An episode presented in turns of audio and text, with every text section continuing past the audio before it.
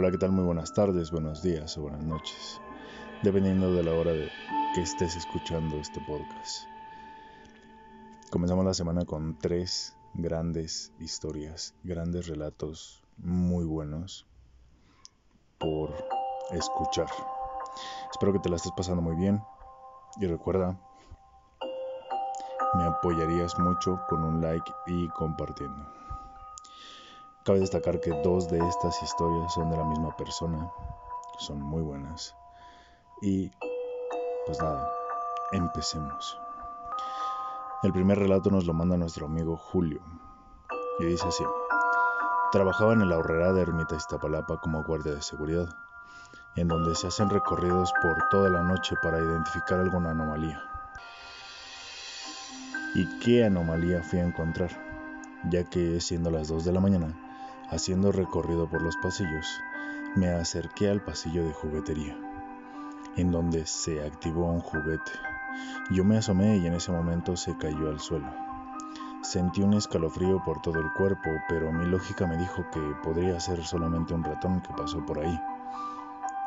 Fui a recogerlo, lo acomodé en su lugar y seguí caminando. Al llegar al final del pasillo, comenzaron a caerse todos los juguetes, bruscamente. Yo salí corriendo y no volví a hacer recorrido. A la mañana que llegó el personal, expliqué todo y fuimos a revisar las cámaras en el monitor.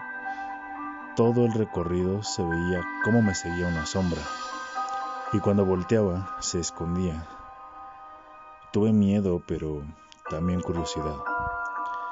Regresé a trabajar a mi siguiente turno y nuevamente como a las 2 de la mañana haciendo recorrido, me encontré a un niño un niño como de cinco años jugando con una pelota. Él me vio, se rió y comenzó a correr. Yo no podía creerlo.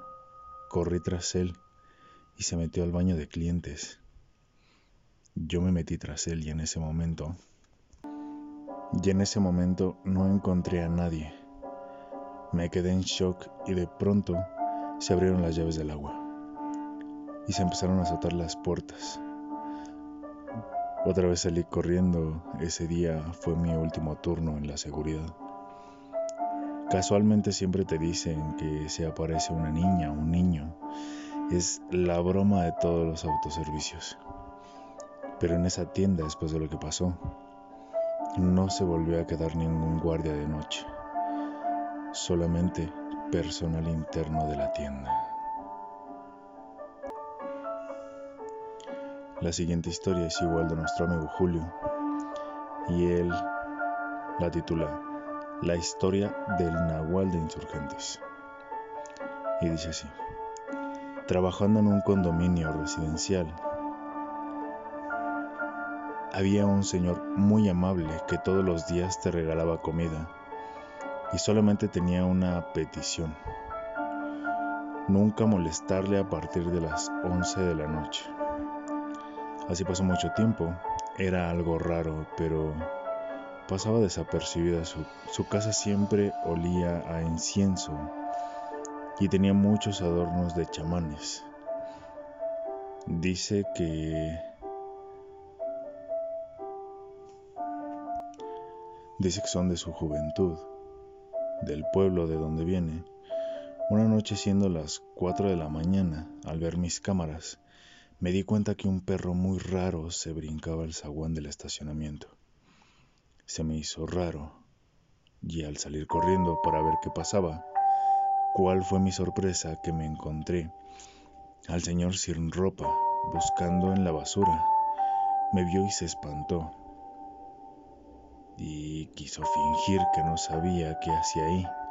Me pidió ayuda para subirlo a su casa. Le puse mi chamarra y temblando de miedo lo subí a su departamento.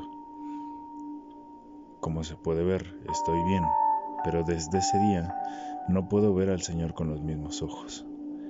Lo veo y me da miedo, y él como si nada, ya no como su comida, ni nada de lo que me manda, y casualmente al meter mi reporte, comentan que el video no se registró.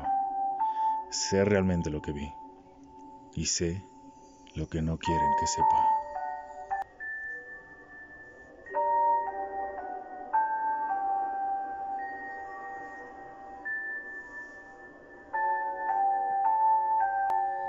Bien, ¿qué tal hasta el momento estas dos historias?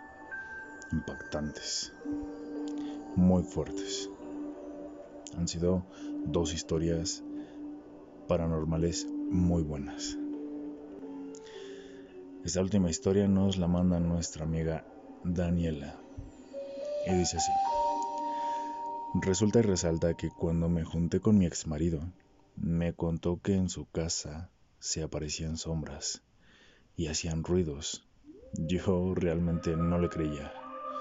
Hasta que empecé a ver cosas raras y escuchaba ruidos. Y así todo el tiempo. Me fui acostumbrando al igual que él ya estaba acostumbrado. Pero una noche, cuando él estaba trabajando, mi hija me pidió dormir conmigo porque tenía miedo. Eso era raro ya que nunca me lo había dicho se acostó conmigo y nos dormimos. Y en algún momento de la noche sentí que alguien me veía. Abrí los ojos y vi a un niño en, la parte de, de los pies de la cama. Me asusté, pero no me podía mover. De pronto el niño comenzó a jalar las cobijas y se subió a la cama. Se le estaba acercando a mi hija, queriendo encimarse a ella. Yo intentaba gritar y moverme, pero no podía. Volteé a ver a la puerta y vi una sombra de un hombre parado viendo todo. Yo me desesperaba hasta que logré gritar y moverme. Abracé a mi hija y gritando decía que no se llevaran a mi hija. Yo sé que dirán que solo se me subió el muerto o que tuve un ataque. No sé, pero ¿cómo me explican que después de despertarme las cobijas estaban en el piso y mi hija tenía marcas de dedos e-, en el brazo?